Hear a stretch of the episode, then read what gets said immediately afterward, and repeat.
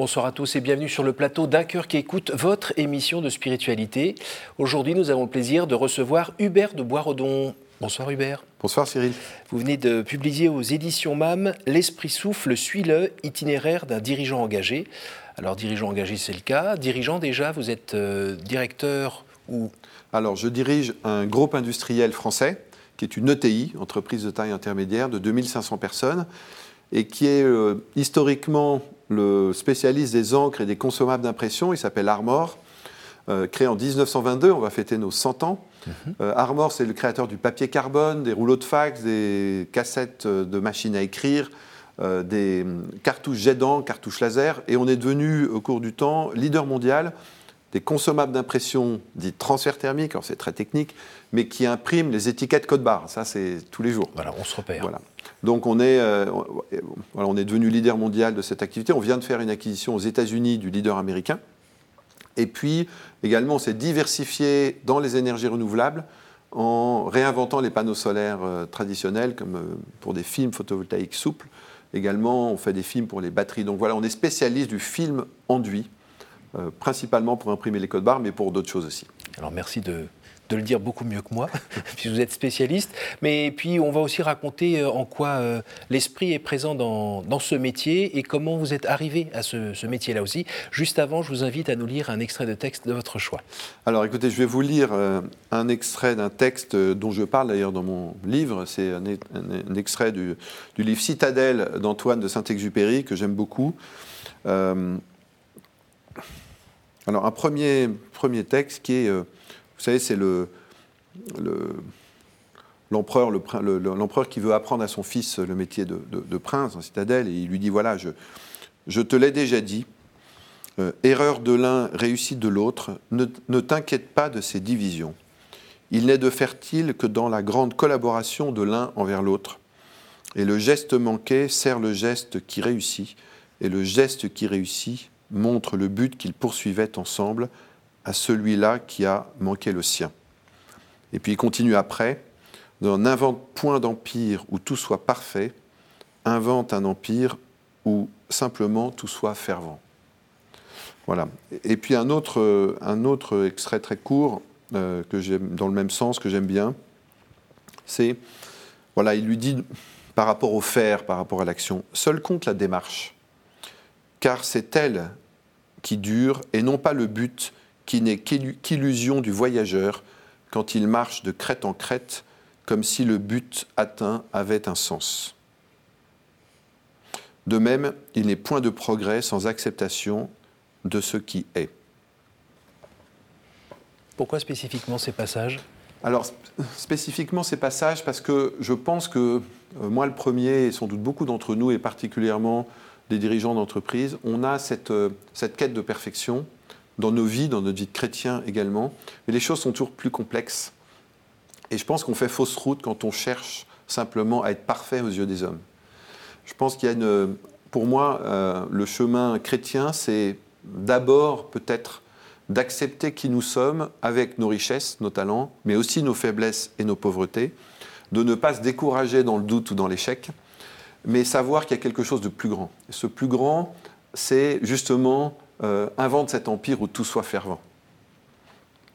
Pour moi, c'est être dans la, dans la certitude, euh, si vous voulez, qu'on on est aimé d'un cœur justement plus grand que le nôtre et qui est profondément miséricordieux. Et je pense que la, si vous voulez, le, la sainteté euh, n'est pas dans la perfection, elle est dans l'acceptation de cet amour total. il y a quelques années, un vieux moine qui était devenu père abbé des pères abbés bénédictins à Rome, euh, voilà, qui, il avait 80 ans et quelques, euh, que j'avais rencontré. On avait une rencontre vraiment profonde et je lui avais dit, mes pères, euh, c'est quoi un saint? Et je revois encore ce, moine, c'est le père Denis Hubert, ancien Pierre Abbé, la pierre qui vire, qui rentre en lui-même. Il me dit, un saint, c'est un pécheur qui se sait aimer de Dieu. Pour moi, c'est la plus belle des définitions que j'ai jamais connues. Et Saint-Exupéry nous introduit à ça. Voilà. Cette, euh, on n'a pas, on, pas à être parfait, on a ce savoir aimer et rayonner de cette joie, finalement. De, voilà. Et puis la deuxième, seule la démarche euh, fait sens. Je pense que, si vous voulez, j'en suis arrivé à la conclusion, comme dans, ma vie aujourd'hui, que peu importe le faire. Peu importe, beaucoup de, jeunes viennent me voir comme dirigeant d'entreprise en me disant, mais finalement, quel est le, comment donner du sens à ma vie? Est-ce que je dois rentrer dans une grande entreprise classique? Ou est-ce que je dois tout quitter pour aller faire de la permaculture ou aller dans une association? Euh, et finalement, quel est le bon chemin? Je n'endors pas, je suis mm. tiraillé entre les deux. Mm. Voilà. Ou pareil, un dirigeant d'entreprise, est-ce que je ne devrais pas quitter mon entreprise pour aller m'occuper des pauvres, etc. Et je crois qu'au fond, peu importe, peu importe, parce que l'essentiel n'est pas là, il est vraiment dans la démarche et dans la posture intérieure. C'est-à-dire, est-ce que dans mon cœur, j'ai l'intention de me donner, euh, de me donner au monde pour construire un monde plus humain et plus juste? Voilà, c'est ça, pour moi qui importe. Euh, c'est intéressant de vous entendre dire ça parce que au début du livre, euh, à un moment, vous évoquez euh, bah, les questions qu'on se pose quand, on est un jeune homme, euh, voilà, qui est né dans une famille plutôt aisée, qui, a plutôt été gâté par, par la vie et pour qui, bon, bah, je vais réussir mes études et puis je vais faire une école de commerce et puis je vais travailler dans une grande entreprise. C'est un rail en fait. Voilà, le tapis roulant. Voilà, tapis roulant, et où finalement on se pose plus trop de questions, on y va. Et puis vous sentez bien euh, quand même que euh, vous cherchez à faire ce qu'il faut pour être aimé, tout simplement, bien travailler à l'école, et, et, puis après, voilà. Et, quand même, à un moment, ça, ça, vient un peu être secoué par la vie. Et vous faites attention justement euh, à ces questions. Oui, parce que ce jeune, ce jeune qui vient me voir, en fait, c'est moi quelques années plus tôt. Mhm. C'est-à-dire que moi, j'ai toujours, euh, je me suis efforcé dans ma vie de, de, réussir pour faire plaisir à mes parents, pour, euh, pour me sentir, euh, pour mériter quelque part, mhm. même l'amour de Dieu, quelque part, d'une certaine façon. Et, et, je raconte dans le livre un peu un passage important pour moi, ça a été de, juste avant mes, mes, mes études de, de prépa, d'aller faire une retraite, où j'étais inscrit dans dans, la, voie royale, quelque part, maths sup, etc. Parce mhm. qu'on m'avait dit, tu es capable, il faut vraiment. Euh, voilà, si tu veux vraiment être au top niveau euh, euh, dans, ta carrière, il faut que tu fasses maths sup, une école scientifique, et puis tu complètes. Et puis tu as reçu des dons, il faut que tu t'en serves. Voilà. Mais avec une certaine tension, c'est que je n'ai pas le droit, j'ai pas le droit, quelque part, de faire moins bien. Oui. et, je suis arrivé à cette retraite, en fait, et, et si vous voulez, j'ai notamment rencontré un jeune qui était rayonnant, euh, mm. et en le, questionnant, euh, il m'a dit qu'il était parti marcher sur les routes d'Assise, et il a employé cette phrase toute simple, mais c'est « Et Dieu m'a rencontré sur mon chemin mm. Et moi, ça m'a complètement bouleversé, cette phrase, parce que je m'efforçais d'aller vers Dieu, et je savais, j'avais l'impression de jamais y arriver assez bien. Et là, « Et Dieu m'a rencontré sur mon chemin ». Ça me donne même un peu d'émotion en le, disant, parce que c'est tellement gratuit, si vous voulez, cet amour de Dieu, que quand on l'expérimente, on se dit, mais c'est un peu comme quand Pierre se fait laver les pieds par Jésus, mais, mais qui suivent pour recevoir tant d'amour, alors qu'évidemment, je ne serai jamais parfait. Et Jésus nous dit, ben non, c'est justement parce que tu n'es pas parfait que j'ai donné ma vie. Voilà. Donc en fait, tout est retourné. Alors dans le livre, vous racontez justement que ben, vous aussi, vous dites, ben, je vais faire un peu comme lui, et puis vous, avez, vous criez vers lui. Ah oui, parce que en fait, ça, ça a été la première découverte. Et si Dieu pouvait me rencontrer, et puis ensuite, le, le, le, père qui, qui, animait cette retraite a, a parlé de l'expérience de Charles de Foucault, qui va être d'ailleurs euh, béatifié euh, bientôt, canonisé même. Canonisé, oui, ça y est. Euh, et, Charles de Foucault, en fait, qui a une vie un peu errante, etc. Mais, enfin, moi, ce qui m'a plutôt frappé, c'est de percevoir qu'il avait une angoisse existentielle. Mmh. C'est-à-dire quelque part, il fuyait un peu à droite à gauche parce qu'au fond, il n'était pas très heureux dans sa vie, etc. Angoisse que vous-même vous aviez et que moi, angoisse, à cet âge-là et que beaucoup de téléspectateurs ont eu ou ont encore. Voilà, je pense que si on est honnête avec nous-mêmes, on a tous quelque part une angoisse de mhm. dire mais pourquoi suis-je sur Terre? Quelle, quelle trace je vais laisser? Quel est le sens de tout ça? Euh, finalement avec ce Covid, etc. Mhm. finalement, la, euh, mort, la maladie, quand euh, j'ai peur de la mort, la solitude. et puis si on a, même si on a réussi, hein, on est dirigeant d'entreprise à 60 ans, bah, finalement ma vie est derrière et devant. Est-ce que je peux encore, finalement, est-ce que c'est la fin de ma vie? Est-ce que, est que ma vie est encore utile? Est-ce que je vois encore quelque chose Il n'y a pas beaucoup de moments où on se pose en étant ah. Ouais, je, pense, je pense qu'on a tous cette angoisse. Mais cette angoisse est aussi source de mouvement, en fait. Elle peut être une chance si on l'a si on ne la fuit pas. Et justement. Et ce qui m'a euh, frappé là avec l'expérience de Charles de Foucault, c'est que il a, il, a, il a, entendu parler de Dieu et il a lancé un défi à Dieu. Dire, Seigneur, euh, mon, Dieu, enfin, mon Dieu, si vous existez, manifestez-vous à moi. Et moi, avec mes. J'avais 19 euh, bah, ans, mm. bah, je me suis dit chiche. 18 ans même. Mm. chiche. Et je suis monté sur la montagne, pas loin du foyer de charité, voilà. Et euh, j'ai littéralement crié vers Dieu. Euh, crié vers Dieu en disant mais Seigneur, si tu existes, manifeste-toi à moi. Mais avec un cri, là, je ne le fais pas devant la télé, mais c'était vraiment, j'ai crié. Et là, de façon assez étonnante, je pense que j'ai crié tellement de toute mon âme, de toute ma force, à partir du cœur de cette angoisse, que j'ai été soudainement envahi d'une présence que je ne pouvais même pas nommer. Je ne savais pas que c'était. J'ai simplement ressenti cette présence qui, m'a entouré, qui m'a imbibé, j'allais dire, envahi. Bien sûr, je pouvais bouger et parler, mais je n'avais pas envie. Je suis resté là, euh, je pense, immobile, à, goûter cette présence pendant, je ne sais pas si une heure, deux heures, j'en sais rien. Tellement c'était bon et tellement c'était nouveau surtout. Ça n'avait pas de rapport avec, euh, je sais pas moi, le fait d'être dans les bras de votre mère, euh, enfant, à des moments particuliers ou... Sans doute, sans doute. Euh, moi, j'étais chrétien déjà. Hein, mm. D'ailleurs, avec une très grande gratitude envers mes parents. J'allais à la messe et tout ça, mais plus de l'ordre, voilà, il faut. Et puis pour gagner un peu mon ciel, ou mm. gagner un peu ce, droit de pouvoir être aimé. Mm. Mais là, c'était d'une nature complètement différente. C'était je t'aime. Je t'aime. C'est beau. et ça change un peu, un peu bah, la ça vie. A tout, hein. Ça a tout changé. Ça a tout changé parce que, si vous voulez, à partir de ce moment-là, je me suis dit, mais pourquoi je me. Pourquoi Le but, c'est de faire absolument ce qu'il y a toujours de mieux? En fait, mon aspiration, c'est quoi? J'aspirais à, bien sûr, j'aimais les maths, mais j'aspirais à faire euh, des choses plus larges, peut-être de, un peu de la, science politique, science économique, euh, de, mhm. de l'histoire, de la philo. Et donc, en fait, je voulais faire plutôt une prépa type HEC, dans mon cas. Et en même temps, le côté gagner de l'argent pour gagner de l'argent, ça n'avait pas l'air d'avoir beaucoup d'écho en vous non plus. Si, bah, inconsciemment, si aussi, mais à que ce ça, moins. Faire que ça. Ah, oui, non, pas que ça, mais en tout cas, cette, cette expérience euh, a, déjà m'a retourné et m'a fait faire mon premier acte de liberté, qui était de choisir les études qui me correspondaient mhm. et pas pour me conformer à ce que le monde extérieur attendait de moi. Ça, c'était la première chose. Puis après, il y a une autre expérience que je décris dans le livre qui a été très forte.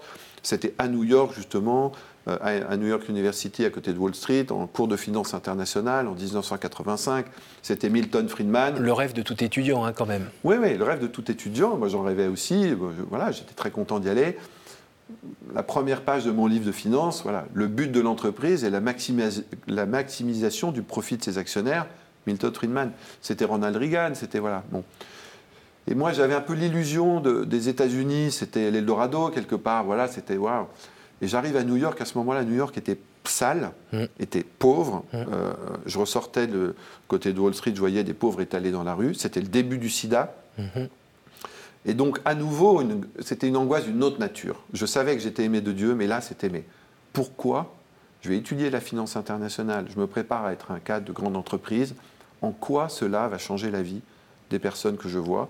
J'ai besoin de faire le lien. Et puis avec le, choc aussi du euh, le gars qui va passer la nuit là, dehors, et moi qui suis dans un super penthouse. Euh, oui, j'habitais euh, dans une famille très riche de, de, New York. Qui mm. me, en fait, je, payais ma chambre en provenant, les, en provenant trois chiens. Et vous savez, il fallait ramasser les crottes à l'époque pour ne pas mm-hmm. avoir d'amende. Donc en fait, ça valait le prix d'une chambre. Bon. Et du coup, j'ai financé ma chambre comme ça. Mm-hmm. Mais j'étais, voilà, c'était vraiment deux mondes complètement opposés. Et, cette angoisse m'a poussé à chercher, et c'est là où un ami m'avait glissé dans mon portefeuille l'adresse des, sœurs de la charité de Mère Teresa, et je suis arrivé dans le Bronx, et que là a démarré toute une aventure qui a été la, rencontre de Mère Teresa que je décris dans, le livre, la rencontre des pauvres avec la soupe populaire, et puis la rencontre de jeunes de mon âge qui avaient le sida, dont un euh, m'a dit bah, écoute, voilà, moi je vais mourir. Euh, bah, je vais mourir, mais s'il y a une chose que je peux te dire, c'est tu as de la chance de vivre, passe pas à côté de l'essentiel dans ta vie. Ça, ça a été, euh, ça m'a vraiment marqué. Et de là, c'est là où, euh, ben, après trois mois de, tous les matins d'aller euh, d'aller servir la soupe populaire. Assez tôt. Voilà, assez tôt, à 6 heures du matin.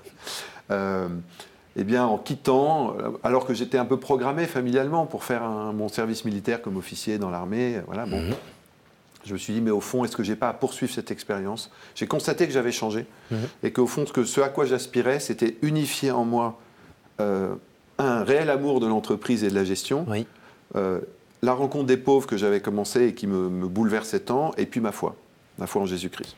Alors là, si on prend un, petit peu un accélérateur et on traverse le temps, on va vous retrouver euh, notamment au Chili. Voilà, Chili pour euh, construire une banque de microcrédit, euh, à, l'exemple de Mohamed Yunus avec un ami, et puis, et puis Marianne, une belge, enfin belge qui est devenue mon épouse. Mhm. D'ailleurs, la rencontre de Marianne et le mariage avec Marianne, ça s'est pas fait non plus sur une ligne droite toute tranquille, ça a été pas mal bousculé. Euh, oui. et notamment, alors j'ai eu l'occasion, là, on, revient récemment du Vatican, on a eu la possibilité avec Marianne de témoigner devant plusieurs euh, évêques et des dirigeants d'entreprise, et j'ai pu leur dire quelque chose qui me tient très à cœur. C'est que moi, ce qui m'a freiné, c'est tout un discours euh, de l'Église parfois où on dit voilà, il y a deux vocations, en gros, il y a le mariage ou le célibat pour le royaume, ce qui peut être sacerdotal, etc. Et d'une certaine façon, ça s'était ancré en moi que si on veut construire le royaume, Dieu, bah, il n'y a qu'une vocation, c'est célibat. Et il a fallu vraiment que je dénoue ça, et notamment par euh, personne qui à un moment m'a dit, m'a écouté un peu dans ma, mon impossibilité à choisir entre le mariage pour s'occuper des choses du monde ou le célibat pour le royaume, et qui m'a dit, mais si Dieu t'appelait au mariage pour le royaume, est-ce que tu serais prêt à lui dire oui? Voilà. Et pour moi, ça a tout dénoué. Et je pense que Marianne, bah, c'est vraiment l'allié, la compagne, euh, j'allais dire éternelle, avec lequel on, on s'est rencontrés sur cette base. On était engagés ensemble pour, euh, euh, bah, pour, pour, les pobladors, les micro-entrepreneurs des quartiers pauvres de, Santiago du Chili. Mm-hmm. et, et, en fait, on, a, enfin, on était brûlés et de l'amour de Dieu et de la volonté de créer, construire une économie plus juste, plus humaine. Voilà, on est tous les deux membres de cette communauté chrétienne Fondatio, qui, qui en fait invite des laïcs à s'engager dans le monde. Et c'est ça qui m'a. C'est là où je me suis dit voilà, c'est ma famille spirituelle, c'est ça mon appel, d'être un chrétien au cœur du monde qui agit.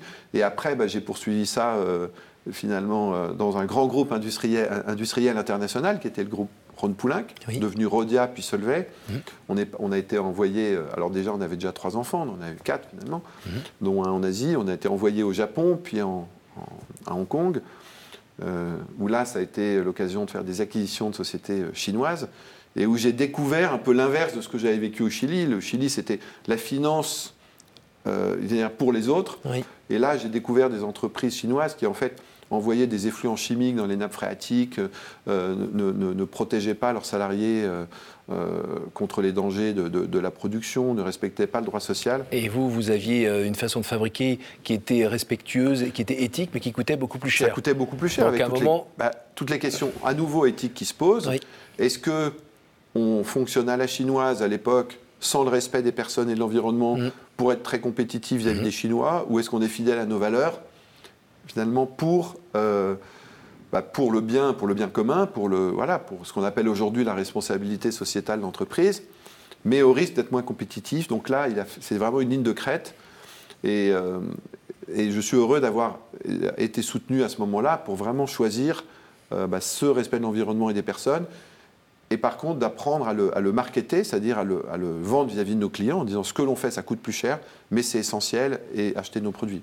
Alors, juste avant de, poursuivre, je glisse le fait que vous avez quatre enfants et que tout d'un coup, il y en a deux qui sont arrivés euh, oui. un petit peu sans prévenir, euh, parce qu'ils avaient perdu euh, ben, leur propre père. Oui, alors exactement. En fait, c'est deux, deux enfants d'une cousine qui, a eu, qui a eu quatre enfants d'un père qui n'a pas reconnu ses enfants.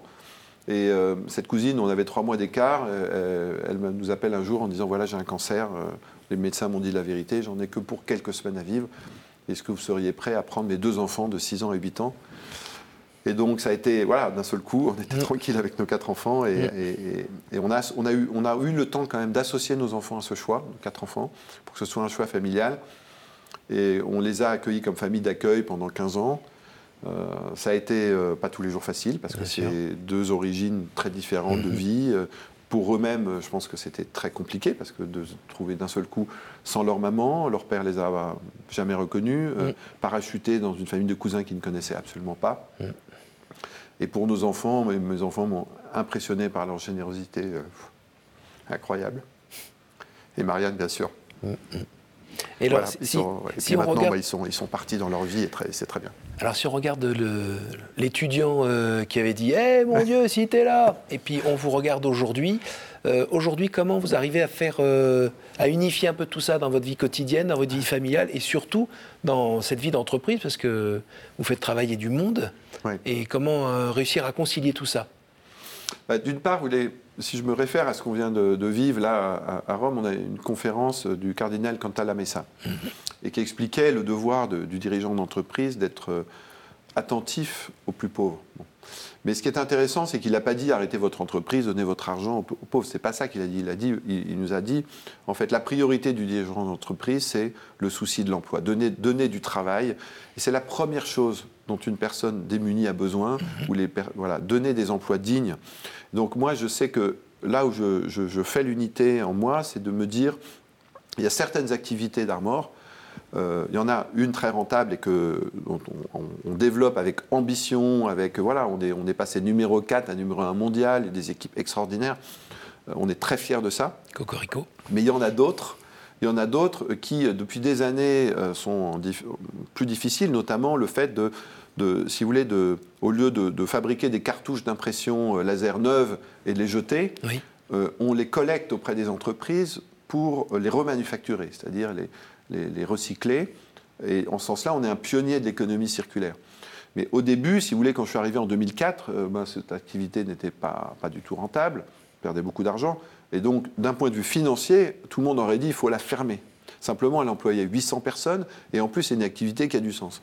Et avec mes équipes, voilà, moi j'étais convaincu qu'il fallait vraiment se, battre pour la maintenir, parce que on ne peut pas dire d'un côté il faut préserver la planète, les ressources de la planète, et en fait quand une, une entreprise euh, est engagée dans l'économie circulaire euh, et crée 800 emplois, on la supprime parce qu'elle n'atteint pas le niveau de TRI, euh, de rentabilité sur capitaux attendu.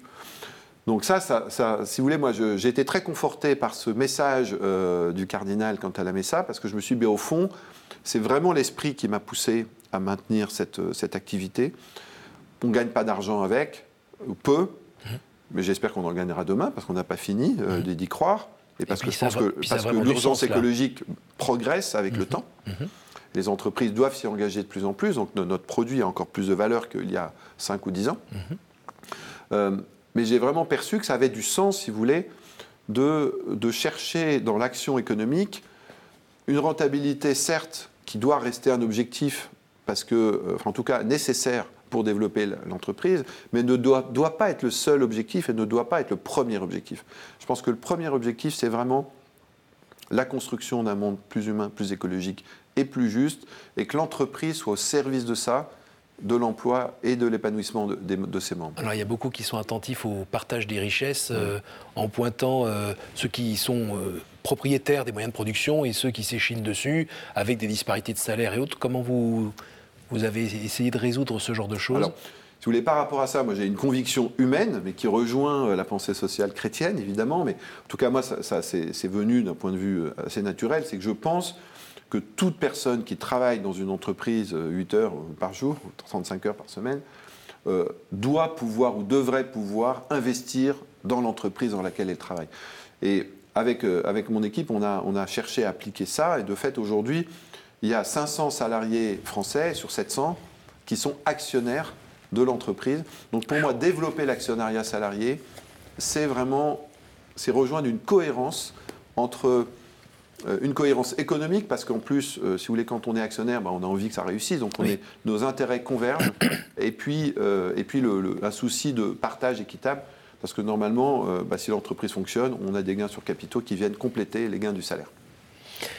J'invite les, spectateurs, pour en savoir plus, à vous se plonger dans, le livre. C'est la partie magie. Euh, on arrive euh, bah, déjà, hélas, à la fin de cette émission. Euh, je vais vous demander de me dire un chiffre entre 1 et allez, 8. Allez, 4.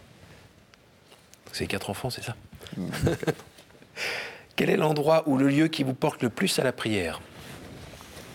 Mon bureau. Mon bureau, parce que je trouve quand je rentre dans mon bureau, il y a une densité, si vous voulez, de, présence au monde qui me met dans euh, cette certitude, cette conscience que Dieu a tant aimé le monde qu'il a donné son Fils unique, et qu'en fait, si vous voulez, le, pour moi, Dieu, c'est celui d'abord qui aime le monde. C'est celui qui ne le juge pas, mais qui s'y engage. Et là, je m'y retrouve dans ma vocation de dirigeant d'entreprise. Entre 1 et 7 3. Y a-t-il une parole que vous regrettez de n'avoir pas dite à quelqu'un? Ah bah, C'est toujours, je pense, euh, je crois que c'est toujours je t'aime. Et je pense que c'est la parole la plus difficile à dire parce qu'elle nous rend vulnérables. Si vous voulez, encore récemment, j'ai eu l'occasion avec un collaborateur qui, qui voulait partir de l'entreprise et, euh, parce qu'il était attiré par, euh, par un salaire plus grand, par euh, d'autres entreprises, etc. Et en parlant avec lui, en lui disant à quel point il était important pour moi et que, pas parce qu'il avait tel rôle, mais parce que c'était lui, et en l'appelant par son prénom, il a été très touché au point de me dire, mais en fait, tu vois, l'autre entreprise, elle choisit une fonction. Mais vous, j'ai compris que c'est moi que vous choisissez. Hmm. Et là, euh, voilà, il a décidé de rester pour ça. C'est beau. c'est très beau. Hmm. à chaque fois. Et je pense qu'oser dire à, un ami, bien sûr à son épouse en premier lieu, mais à un ami, même à un collaborateur, avec ses mots propres, on ne va pas forcément lui dire je t'aime avec un grand cœur, mais voilà, je pense que ça a de la valeur. Il y a une personne que, pour moi, à laquelle été profondément attaché, qui était un modèle, c'est l'ancien directeur général d'Alcatel, qui s'appelait François Delage de Meux, et qui disait souvent euh, on est appelé comme dirigeant à unir en nous la compétence et l'amour. Et moi, j'avais à ce moment-là, quelques vingtaine d'années, et puis waouh, directeur général d'Alcatel, il parle d'amour. Mais il avait raison. C'est-à-dire, en fait, on n'ose pas euh, mettre en avant le fait que le monde a besoin d'abord d'amour, et aussi dans l'entreprise. Et dans l'Église, bien sûr.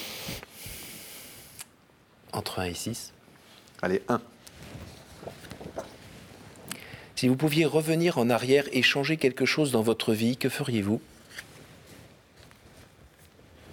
C'est peut-être très orgueilleux de ma part, je ne dirais rien du tout. Parce que, euh, en, tout cas, en tout cas, à partir de ce moment-là, de ce moment de, rencontre de Dieu, euh, je pense qu'avec euh, mes doutes, mes pauvretés, mes faiblesses, en fait, et bien accompagné par soit un père jésuite auquel je dois beaucoup, mais aussi des amis, des, compagnons, je pense vraiment que le Seigneur m'a conduit sur un chemin de paix. Et aujourd'hui, euh, je crois sincèrement pouvoir dire que je vis pleinement une vocation de baptiser euh, chrétien qui me rend pleinement heureux et que pour rien au monde, je souhaiterais la changer. Merci Hubert. Merci beaucoup d'être venu de Nantes nous partager avec autant d'authenticité ce que vous vivez, ce que vous avez vécu. Et puis, on se projette avec vous. Pour ceux qui veulent en savoir plus, il y a ce, donc ce livre, L'Esprit souffle, donc euh, e majuscule, hein. Euh, souffle, suit l'œil, itinéraire d'un dirigeant engagé, paru aux éditions MAM. Merci encore, merci à vous tous pour votre fidélité. N'hésitez pas à partager ce programme grâce à notre site www.ktotv.com. Et puis, moi, je vous donne rendez-vous la semaine prochaine. Ah, merci Cyril.